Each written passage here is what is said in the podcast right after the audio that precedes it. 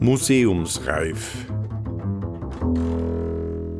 Der Podcast des Gemeindemuseums Absam, Folge 16. Who is Who? Spitznamen und Hausnamen am Salzbergbau im Halltal.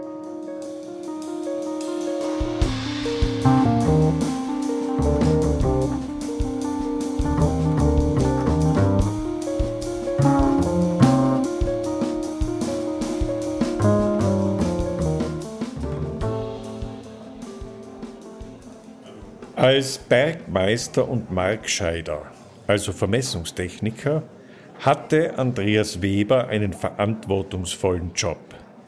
Ohrenwärmer, Sandiger, Motschen, Norn, Binsch, Bloter, Dulm, Tschemp, Stöften, Schandi, Tschack. Vor rund 70 Jahren hat er als Pensionist ein Manuskript ausgearbeitet. Es trägt den Titel Beschreibung des Haller Salzbergwerkes zur Zeit vom Jahre 1896 bis zum Jahre 1914.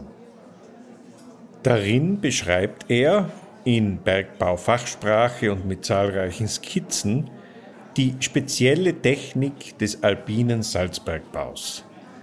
Technikgeschichte pur. Dieses Manuskript endet aber mit etwas ganz Alltäglichem nämlich mit einer langen Liste der am Salzberg um 1900 geläufigen Spitznamen und Hausnamen. Dieses spezielle Who is Who des Halltals war am 3. Dezember 2019 Thema eines Abends im Gemeindemuseum Absam. Sie hören Johann Nicolussi und den Chor der Volksschule Absamdorf unter der Leitung von Lisa Schweiger. Kaiser, Multel, Bord, Moser, Duiser, Dunst, Facken, Fumper, Wetsch, Gsteng, Horn, Kern, Zanger, Zockel, Viech, Schilcher, Pater, Naz, Floch, Fuchs, Schloss, Loch, Luis. Interviews haben wir geführt mit Annemarie Dirler aus Absam. Sie ist die Nichte von Andreas Weber, also des Autors dieser Liste, und sie hat als Jugendliche die Aufzeichnungen ihres Onkels mit der Schreibmaschine abgetippt. Mit Josef Bertsch. Er ist Ortschronist in Dauer, von wo viele der Bergleute auf dieser Liste kamen. Und mit dem Wiener Historiker Anton Dantner, er hat sich mit Registrierungs- und Identifizierungstechniken beschäftigt und damit die Geschichte aufgerollt, dass wir überhaupt einen Vor- und Nachnamen tragen. Also der Umstand, dass wir heute überhaupt einen Namen tragen, der gesetzlich geregelt ist, dass wir einen Vor- und einen Nachnamen tragen, der ist in dieser Form eigentlich erst im 18. Jahrhundert und zwar in der zweiten Hälfte des 18. Jahrhunderts eingeführt worden. Denn davor war es ja üblich, dass gerade im ländlichen Bereich dann, wenn zum Beispiel Knechte oder Mägde von einem Bauernhof zum anderen gezogen sind, dass sich die unter Umständen den Hofnamen, also der ja auch bis heute als Vulgoname bezeichnet wird, dann zugelegt haben und dass die den Familiennamen, der damals schon auch in den Kirchenbüchern dokumentiert wurde, der wurde im Alltag dann unter Umständen gar nicht verwendet. Und das ist ab dem Zeitpunkt zu einem Problem geworden, als äh, die staatlichen Behörden den Zugriff vor allem mal auf die Männer versucht haben, um die zum Militär einzuziehen. Es war ja im Jahr 1770 der Fall, dass die sogenannte Seelenkonskription eingeführt wurde. Das war also eine Art Volkszählung, in deren Zusammenhang auch die Häuser nummeriert wurden. Und als die Kommissare, die damit beauftragt waren, dann auf Grundlage der Kirchen Bücher, Auszüge, die sie erstellt haben, dann von Dorf zu Dorf gezogen sind, sind die damit konfrontiert worden, dass die Menschen oder die Männer eventuell gar nicht den Namen getragen haben, der im Kirchenbuch verzeichnet war, sondern eben diesen Hofnamen oder den Vulgonamen.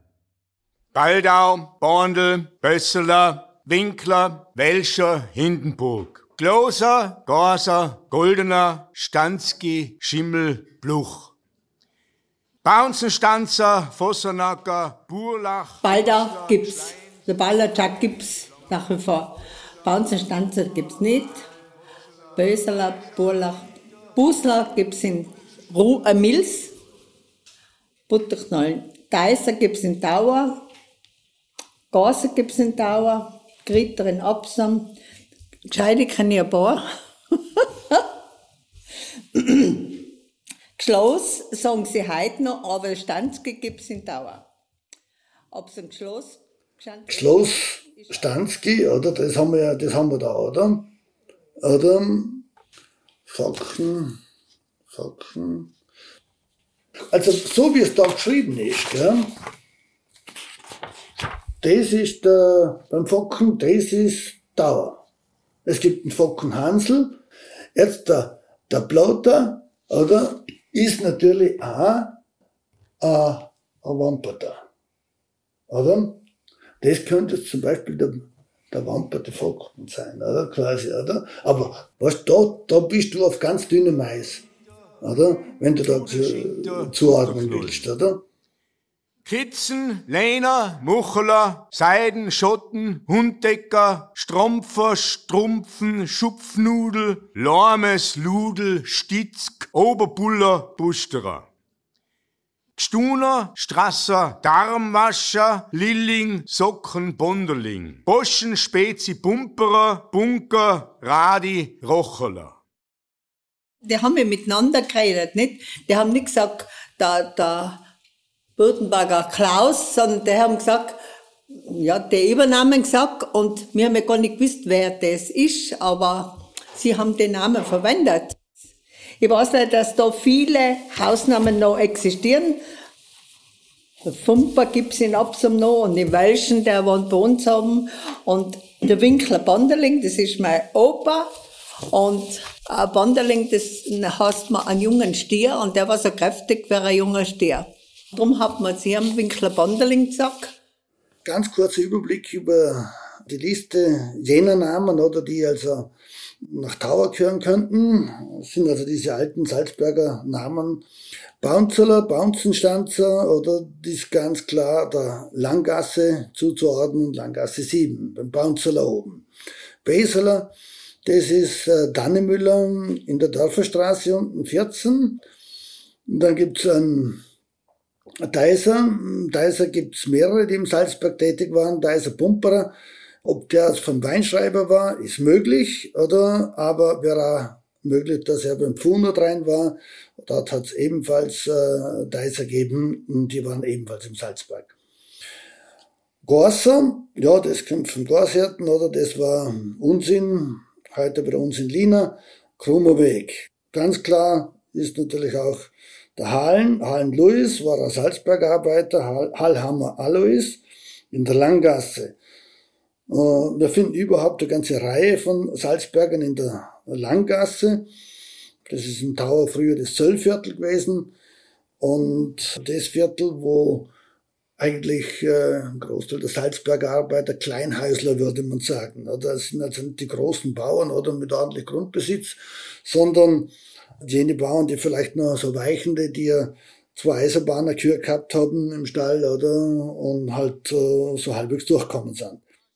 Wissenschaftliche Anmerkung Nummer eins: Die Kleinhäusler oder Söllleute wohnten in kleinen Behausungen auf Gemeindegrund oder Hofland. Sie konnten oft nicht mehr als zwei Milchkühe oder fünf bis zehn Ziegen halten und waren auf Zusatzverdienste angewiesen. Anmerkung 2. Die Eisenbahnerkuh ist die Kuh der armen Leute, also die Ziege. Ohrenwärmer, Santiger, Motschen, Norn, Binsch, Bloter, Dulm, Tschemp, Stöften, Schandi, Tschak, Keilen, Mauser, Spöck, Dolken, Teufel, Huis, Sumer, Damper, Wind, Ferl, Hahn, Bart, Blobi, Groten, Bluch.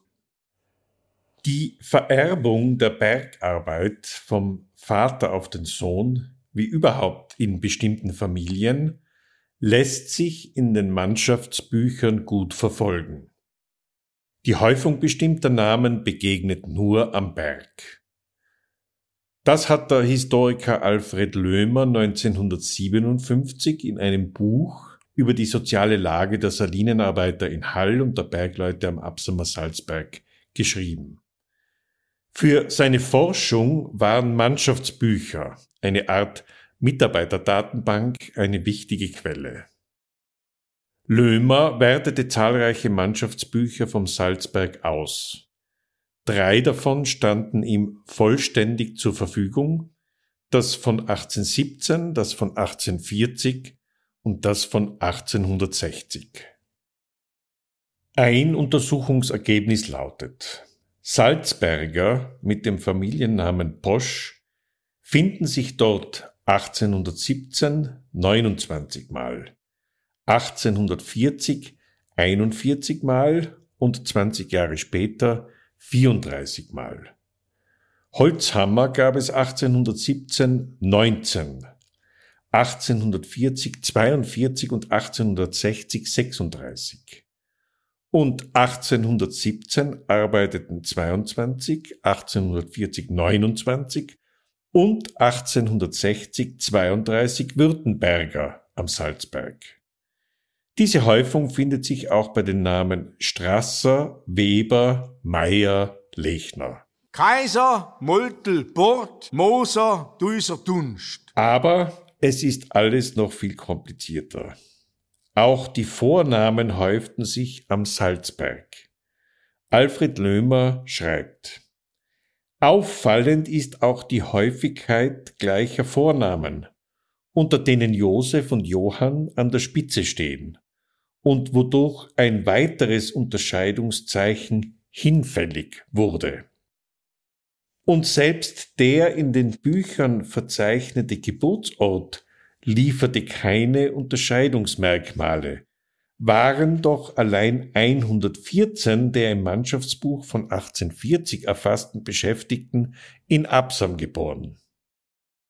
Die Lösung für dieses Problem heute würde man von Identifizierung sprechen, hat es im 19. Jahrhundert schon lange gegeben. Alfred Löhmer schrieb dazu, die Häufigkeit gleicher Namen machte die Verwendung vieler Vulgo und Beinamen notwendig. Bei all diesem unkontrollierten Wuchern, Wechseln und Wachsen von Namen überrascht es nicht, dass vor allem der Staat Bemühungen unternimmt, in dieses Dickicht Ordnung zu bringen. Erst im Jahr 1805 wird im Habsburger Imperium ein Patent über den festen Namen erlassen. Ich glaube, es ist immer wichtig zu betonen, dass es nicht nur den einen ausschlaggebenden Faktor gibt, sondern mehrere, die zusammenspielen. Aber was also jetzt das 18. Jahrhundert betrifft und all die Erfassungsaktionen und die Ausstattung von äh, den Menschen mit einer eindeutigen, quasi staatlichen Identität, hat sehr stark militärische Gründe. Zugleich gibt es zusätzlich zu diesen militärischen Motivationen natürlich auch sehr starke finanzielle oder fiskalische Interessen. Das heißt also auch für die Steuereinhebung werden solche Identifizierungsmaßnahmen durchaus vorgeschlagen. Was dann noch dazu kommt, ist ja die Frage der Kontrolle der Bewegung der Menschen dann, also auch das Meldewesen, wo es ja wirklich jahrzehntelang dauert, bis das dann im 19. Jahrhundert in der Habsburger Monarchie so halbwegs funktioniert. Kern. Zanger, Zockel, Viech, Schilcher, Pater, Naz. Flach, Fuchs, Schloss, Loch, Luis, Lux. Tondel, Tupfer, Seppele, Lames, Engel, Gock. Kund, Kröck, Pax, Stasi, Stuner, Zoch, Kandel, Mussel, Rotz.